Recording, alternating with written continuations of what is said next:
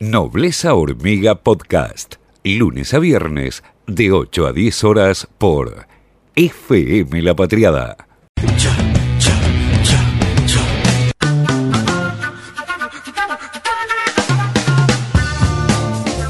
¿Cómo armar una operación mediática por debajo de la mesa? Fue lo que nos explicó Beatriz Sarlo hace poco más de un mes, eh, cuando dijo que le, habían ofrecido una va- vacuna por debajo de la mesa. En realidad no fue así, eh, fue abierto. De hecho, sería la primera vez que a alguien le ofrecen por debajo de la mesa eh, una vacuna que va a ser televisada a todo el país y que todo el mundo se va a enterar de esa de, de- de ese hecho, ¿no? Digo, la- por lo general los hechos por debajo de la mesa suceden eh, a oscuras. Sí, mucho menos a través de un mail institucional mandado a un editor. eh, si es por abajo de la mesa, no le mandás un mail. Lo de no, otra forma. Digo, yo no tengo mucha experiencia en, eh, eh, eh, en delitos, porque nunca cometí ninguno, pero Mm. eh, por ahora. Pero digo, si, si, si eh, se trata de un auto de corrupción, digo, por lo general tratás de que no queden registros de. Exactamente, es como es como cualquier acto trucho. Cuando te ofrecen un auto en cuotas financiadas un montón y vos decís, mandame un mail con la información. No, no te lo puedo mandar por mail, porque te están mintiendo. En este caso no, fue todo transparente. Te mandaron un mail para dejarlo asentado. Un mail institucional, además Claro. acá nos tenemos lo- lo- los correos electrónicos que presentó Beatriz Arlo ante la justicia. Esto, ¿eh? lo presentó ella. Eh, pero bueno, primero, ¿qué dijo Beatriz Sarlo en un comienzo? ¿Se acuerdan en el programa A Dos Voces de TN? Estaba Mariano Recalde, el senador, ahí al lado de ella. Todos nos enteramos en ese momento eh, que a Beatriz Sarlo le habían intentado eh, ofrecer una vacuna de forma irregular a través de una ilegalidad supuestamente eh, porque esto fue lo que ella dijo en concreto Me ofrecieron incluso la vacuna bajo, bajo la mesa y dije jamás. Prefiero morirme ahogada de COVID. prefiero morirme ahogada de COVID. Este bueno eh, había había otras personas presentes. Recalde incluso dijo que sí que está bien que es muy loable de su parte haber reaccionado de esa manera. Nadie tenía idea de qué se refería eh, Sarlo. Porque no había no se había conocido todavía ningún tipo de irregularidad alrededor de las vacunas este, después saltó los, lo de los cinco amigos de Ginés González García que eh, él invitó a vacunarse eh, por fuera de eh, las vías legales, las vías habilitadas, eh, pero hasta, hasta el momento no se sabía nada, ¿sí? Una vez que salió esto otro, a Beatriz Arlo la volvieron a invitar a TN y le preguntaron abiertamente, bueno, este día Beatriz Arlo fue, fue Ginés González García que se le ofreció, fue del gobierno nacional que se le ofreció a esta vacuna por debajo de la mesa. No, se negaba a dar información y dice, pero ¿por qué no amplían? Le preguntaba. Yo tengo el derecho a, a- a- a- a limitarme en lo, que, en lo que quiero contar. Yo no voy a decir más. Si un fiscal me quiere llamar a declarar, yo iré y le diré todo a la justicia.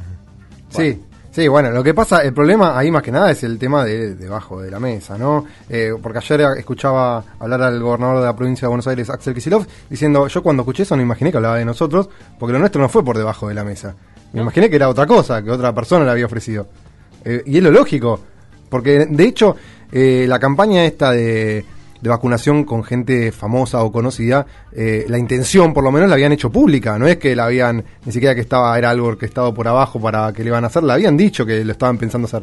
Después salió la publicación de The Lancet y no fue necesaria, porque en ese momento había dudas instalados por los mismos medios que citaban hacerlo para esto sobre la vacunación. Entonces era una forma de que la gente eh, le agarre confianza a la vacuna, ¿no? Dos temas, claro. eh, estaba el hecho de que salió la publicación de Lance, que es un artículo de una, de un- de una revista científica, sí, pero digo, es, es un eh, como que un diario diga, como que Clarín mañana diga, eh, la Sputnik V es buena. Ah, qué bien, se publicó en Clarín. ¿Por qué el gobierno no esperó a que se publique en Clarín? Ahora ya me siento más seguro. No, no tenés que esperar a que Clarín diga algo. No tenés que esperar a que The Lancet diga algo. Si la ANMAT resuelve que no te va a matar la vacuna Sputnik V, Ponete la Sputnik V porque es segura. Si vos no le confías a la ANMAT, te recomiendo que no entres al supermercado.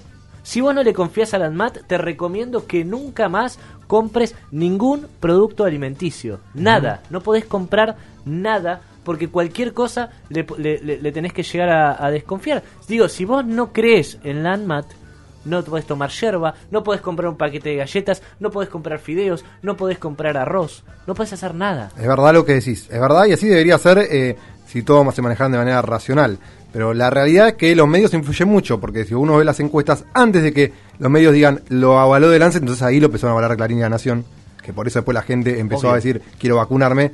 Antes de eso, si vos hacías encuestas, había una gran parte de la población que se negaba a vacunarse, por más que la ANMAT haya dado el visto bueno, ¿no? Como era el caso de la Sputnik B. Entonces, por ahí, la la razón, que es lo lógico, la ANMAT dice que sí, listo, que voy a esperar la publicación de una revista, como decís vos. Pero no, no es así como funcionan las operaciones mediáticas, ¿no? El amigo Rinconet, Sebastián Fernández, este, cita a un periodista, eh, periodista económico, que, que- que en el sector es muy prestigioso porque sabe ser amigo de las grandes financieras, eh, que había publicado en noviembre los que quieren, los que se quieren dar la Sputnik B que se la den. Yo prefiero esperar la de Oxford. Eso dijo en noviembre este periodista que incide, obviamente, en la opinión de otros. Eh, ¿Qué dijo el 10 de marzo? ¿Sí? El 10 de marzo fue ayer. ¿sí? ¿Qué dijo ayer? Una campaña para concientizar, entre comillas, a la ciudadanía para que se vacune tendría lógica si sobran vacunas y la gente se niega a aplicársela. Claramente no es el caso de nuestro país. ¿Cómo que no fue el caso de nuestro país? Si vos mismo en noviembre habías dicho que no querías darte la Sputnik, que preferías esperar a la de Oxford. Vos mismo estuviste generando pánico en la población para que no se dé la vacuna de Sputnik. Y esa fue la idea de la campaña de vacunación de Axel Kisilov. Bueno, eh, ayer eh, el colega y amigo este, Alejandro Berkovich en su programa eh, Pasaron Cosas entrevistó al editor de Siglo XXI, que fue el que contactó a Beatriz Sarlo y después en el pase con eh, el, colega también Diego Iglesias entrevistaron a Beatriz Sarlo. ¿Qué fue lo que dijo ella? Bueno, terminó reconociendo esto. Era por debajo de la mesa, era sin ninguna noticia, sin ninguna precisión sin ningún nombre de los que integraron la lista de esos primeros vacunados. Póngalo así. Mm, eh, me autocritico fuertemente, no debí decir debajo de, por debajo de la mesa. No debí decir por debajo de la mesa, me autocritico fuertemente después de que se armó una operación judicial eh, y mediática de hace un mes, hace más de un mes, pero ahora una operación judicial de nuevo, donde tenían pensado llevar a Kisilov al banquillo nuevamente en una causa inventada, como ya lo tienen con lo de este dólar futuro. Digo, Axel Kisilov tiene divididos todos sus bienes, no puede vender el, el- el- el Renault Clio porque tiene divididos todos sus bienes eh, por la causa de dólar futuro. Me cuesta mucho pensar que alguien tan formada como es Beatriz Arlo eh, no, no haya hecho esto de forma intencional, porque tuvo un mes, como bien decís, para desmentir lo que ella misma había dicho, ¿no? Pero recién lo hizo cuando lo citó la justicia. Y Val- dejó que mientras tanto, durante un mes, esté la duda ahí dando vueltas. Palabras simi- similares son las de Soledad Kereilak, la esposa de Axel Kisilov, que, que escribió en Facebook. eh, cuesta creer que quien fuera profesora durante más de dos décadas tenga problemas de lectura frente a un simple correo electrónico. Profesora además de literatura, ¿no? este, para sobreactuar su honestidad, Beatriz Arlo no ha tenido otro recurso que cacarear mentiras, dijo Soledad Kereilak, la esposa de Kisilov. Para sobreactuar su honestidad, Beatriz Arlo no ha tenido otro recurso que, que cacarear mentiras.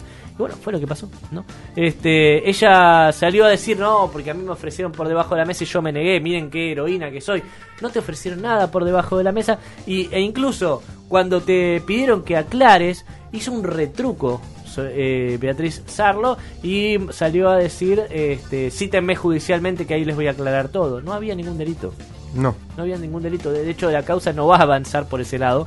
Este, Kisilov no va a estar eh, imputado penalmente por esto porque no hay delito acá. Era una campaña de concientización donde había in- invitado a un montón de gente, así como a Beatriz Arlo, otra gente. Que yo, vos podés pensar lo que quieras, la campaña de concientización, puedes estar a favor, puedes estar en contra. A mí no me gustan eh, la- ese tipo de campañas. Digo, va- regalarle vacunas eh, antes, ¿no? A gente que igual está en un grupo de, de riesgo, pero digo, dársela antes a esas personas eh, para que se eh, sa- salgan en fotos, salgan en videos, y así generen concientización, no me parece la forma adecuada, me parece que hay otras formas. Pero bueno, esa es una opinión personal de Ezequiel Orlando, no tiene nada que ver con, eh, con otro tema, ¿no? Digo, pero lo que estamos acá juzgando no es la campaña de Kisilov que finalmente no se llevó a cabo.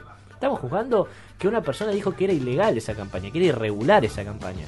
Sí, eh, exactamente. Es todo lo contrario a la realidad. No, eso no impidió que los medios estuvieran todo el día ayer operando con este tema, con títulos que no contaban eh, por lo menos que daban a entender otra cosa, ¿no? Eh, y no, incluso después de mentira no le, no le impidió a Clarín hoy sacar eh, en tapa la mentira esta, ¿no? Eh, yo estoy en desacuerdo con vos con lo de la campaña de concientización, yo creo que era una buena medida en su momento, que era un momento de gran desconfianza y era una forma como hicieron los opositores, por ejemplo, opositores que por ahí no estaban en el rango de edad que estaban, fueron, sacaron la foto para decirle a la gente, che, esto es seguro. Con famosos también hubiera tenido la misma finalidad. Creo que estuvieron bien en no hacerla porque después eh, ya no era necesaria una vez que se levantó que se levantaron las sospechas, ¿no? Por supuesto, pero, pero está buenísimo intercambiar eh, opiniones respecto a si te parece buena o no esa campaña. Sí, la cuestión es que no era por debajo de la mesa ni era nada turbio, era algo totalmente visible. Claro, si Beatriz Arlo no quería participar de esa campaña como finalmente respondió en el mail, que no lo haga, está perfecto, pero que no salga a decir que era ilegal, que no salga a decir que era irregular. Bueno, así es como se arma una campaña mediática y después judicial. Por debajo de la mesa nos lo explicó Beatriz Arlo. Nobleza hormiga cuando se pica de verdad. Hasta las 10 en FM La Patriada.